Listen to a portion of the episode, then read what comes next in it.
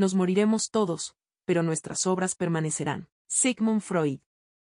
Hola, soy Fran Bárbara, soy economista. Y yo soy Pablo Chalita, yo soy psiquiatra y terapeuta MDR. Bienvenido, esto es In Session.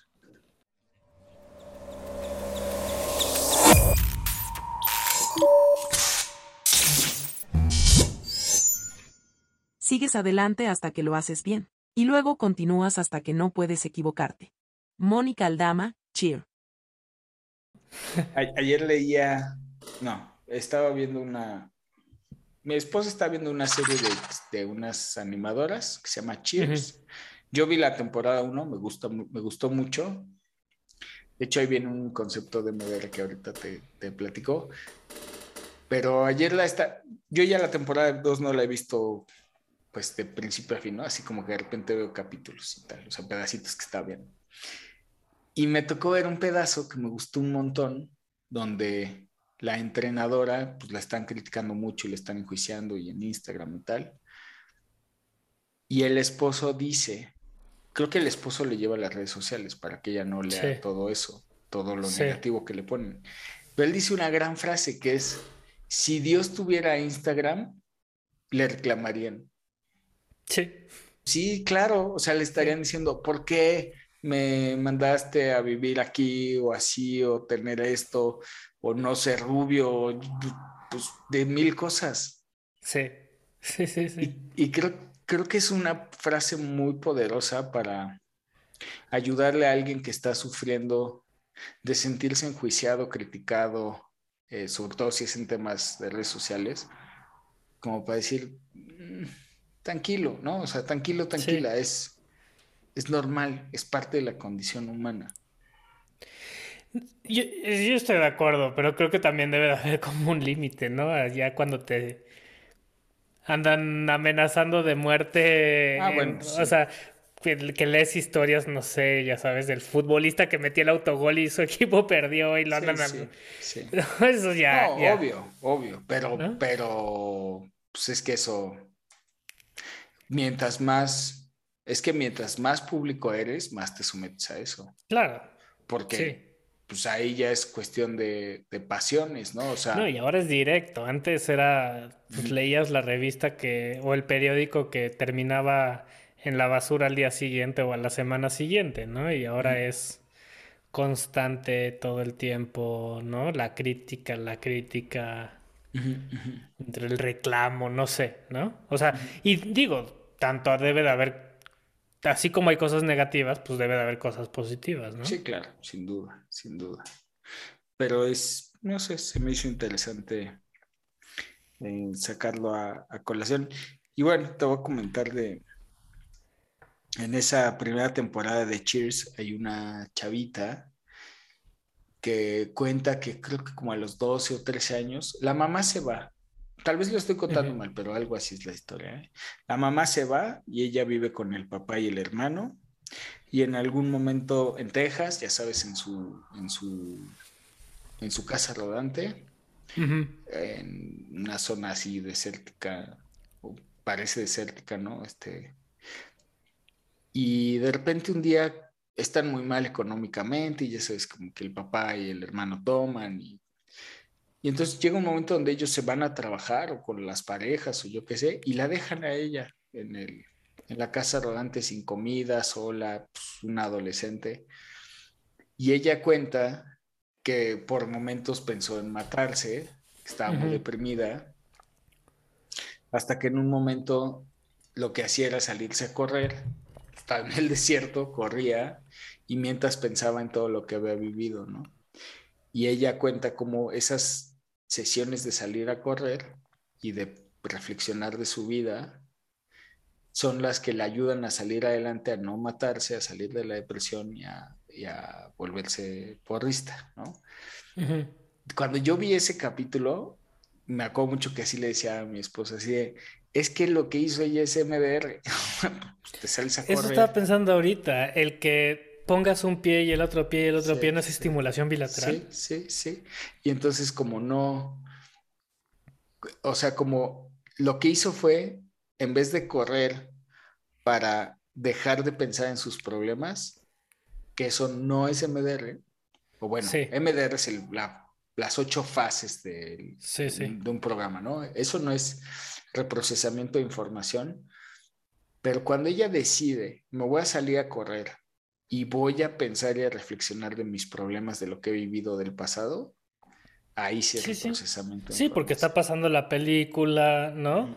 de alguna u otra manera está, le está, está... Lo describe súper bien, así súper bien. Sí. Y, y esa, esa, esa parte me acuerdo mucho que cuando... A lo mejor y por eso la gente corre tanto. Pues sí, obvio. Por eso running is my Prozac. Sí. Pues sí, te, te, uno, te desensibiliza y dos, si te pones a pensar en lo que en tus pedos, en tus conflictos, pues lo puede ser que lo reproceses. Sí.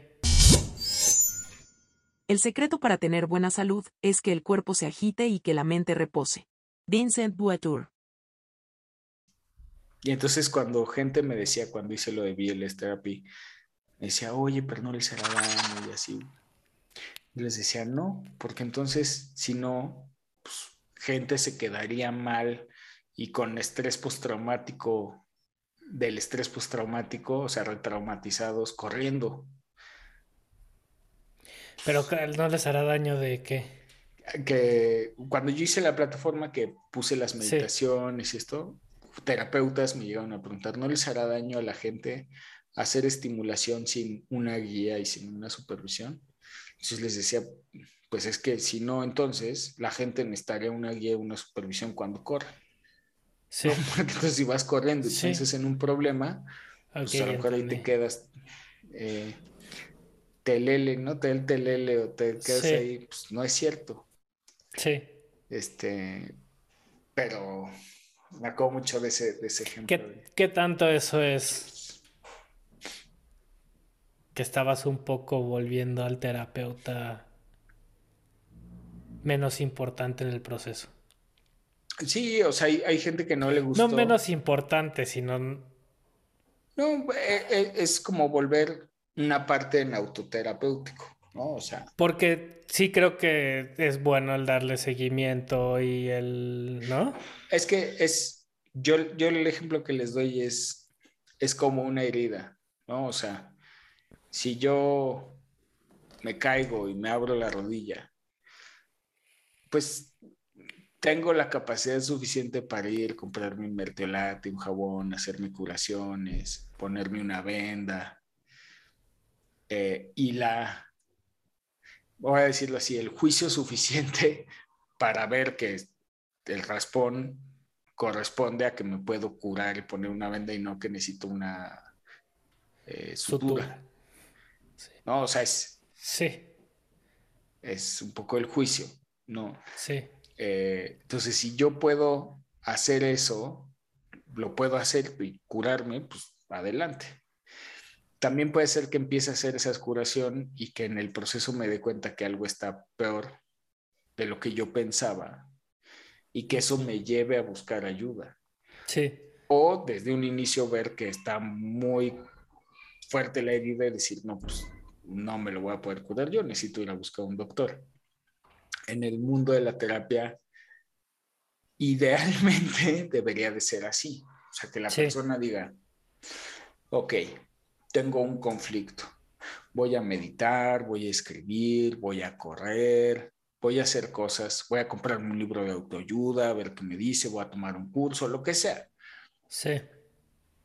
Si en el proceso de hacer el curso, lo que dice el libro, lo que sea, estoy bien y mejoro, bien, tu problema no era tan grave, tenías más recursos. Si en lo que estoy haciendo el curso, el libro, abro, abro la caja de Pandora, pues también no me voy a encaprichar en seguir haciéndolo yo y mejor busco ayuda. Sí, sí es demasiado, O si estoy muy, muy madreado, llevo mucho tiempo así, pues de, en primera instancia busco a un profesional, ¿no? Claro. Ese es, ese es, o sea, volviendo de sí, creo que los terapeutas se sentían atacados, eh, desplazados, algo en ese sentido. Eh, Y pues yo se los tenía que explicar así, ¿no? La idea sí. era así. Sí, sí. Y todavía lo creo en, en, todo, ¿no? En general. Sí, claro. Sí, como que es así. Sí, a mí me sonó como que le estabas quitando el.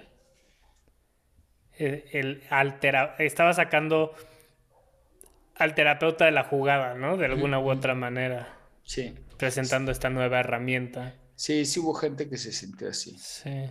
Pero. No sé. Pero bueno. No, no. Como todo, hay que, hay que saber. Y, y, yo creo que es lo, lo, lo, o sea, una de, de, de, mis razones por las cuales quería que hiciéramos esto era que creo que también hay mucha gente que se queda encasillada en el de yo puedo solo. ¿No? Sin duda.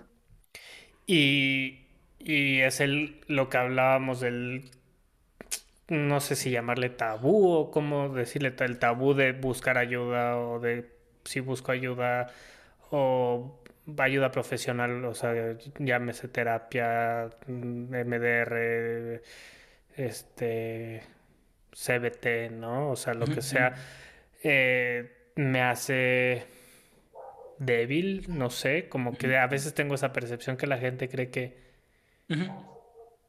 que los debilita de alguna u otra manera. Sí. ¿No? Como, como el otro día, uh, justo, justo tiene, el otro día el, el, que te digo que de Ricky Williams, que, no, que era el siguiente que, bueno, tenía en mis notas, ¿no? Pero él, él, decía una cosa bien interesante que dice, cuando algo falla en tu cuerpo, ¿no? Vas, te tratas, sabes que tienes que hacer un cambio, ¿no? Y, y, y, y, lo haces, ¿no? O sea, y él se refiere a la parte física, ¿no? Este cuate es eh, exjugador de fútbol americano, ¿no? Entonces dice, bueno, pues, pues sí, claro, ¿no? O sea no sé, me desgarré, tengo que tomarme tal cosa, tengo que hacer tales ejercicios. ¿Por qué la gente no toma el mismo approach con la mente? O sea, ¿por qué no la gente... O sea, somos dos partes, ¿no? Cuerpo y mente, ¿no? Uh -huh. Él lo explica así.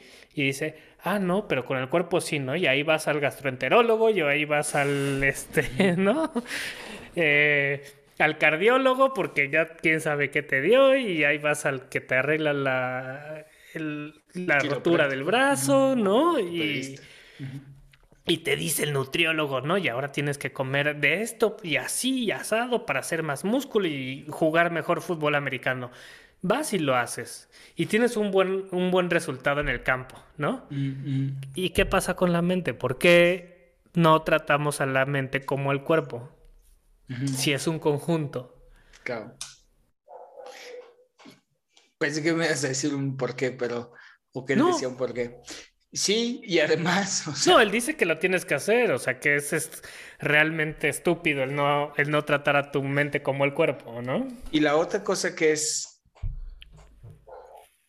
increíble, lo voy a decir así, es, bueno, no increíble, pero sorprendente, es que, por ejemplo, ¿no? O sea, vas con el gastroenterólogo y te dice, oye, pues mira, te es una gastritis. Por favor, no comas picante ni irritantes. Uh -huh. Ah, ok, pues entonces voy a comer carnita asada y gelatina y ensalada. Sí. Y la gente lo, en general lo hace. Sí. Con, con nosotros generalmente es así de, oye, pues mira, tienes que evadir el conflicto, o tienes que escribir, o tienes que hacer algo en especial para esto, sí. ¿no? Y van y no lo hacen. Pero el resultado es igual visible, es, es, es o sea... Pero el punto es ese, o sea, sí. la gente cuando va, cuando ya se da cuenta que tiene un conflicto, de, vamos a decirlo, de salud mental, que puede ser en una relación, en algo, pues le dices, oye, por ejemplo, ahora eh, cosas que, que, le he dejado a pacientes así de, mira, haz esta meditación, este ejercicio, vas a escribir, escribir leve, una vez al día son 10 minutos. Los vuelvo a ver a la semana. ¿Lo hiciste? Como unas dos veces. Ok. Pues está mal, ¿no? O sea, digo, eh, que si fuera el ejemplo del gastroenterólogo y el, y el gastroenterólogo a la semana le dijera, no fuiste a los tacos, ¿verdad? pues solo no fui dos veces. Ah, pues por eso sigues con gastritis. Exacto. No, pero acá es como, no, o sea, ya estoy contigo, ya estoy hablando contigo en este momento. Sí. Entonces, yo ya no tengo que hacer nada más. Solo platicar mis problemas, o sea, llegar y, y vomitar acá mi conflicto y con eso mágicamente se va a resolver. Yo no tengo que hacer nada. Yo no tengo que cambiar nada. Exacto. No pues tiene sentido. No tiene sentido. Eh, pero es muy difícil, es muy difícil entenderlo justo por esta disociación del cuerpo y la mente. O sea, de, de creer o sentir que la mente se trata diferente del cuerpo. Sí. La forma como pensamos afecta a nuestro cuerpo, y cómo usamos nuestros cuerpos, afecta a la forma como pensamos. Dion Grinder. Bueno, pues se terminó el tiempo de nuestra sesión y tenemos que terminar por ahora. Espero que hayas disfrutado tanto como nosotros este capítulo. Gracias por escucharnos y nos vemos en la siguiente sesión de InSession.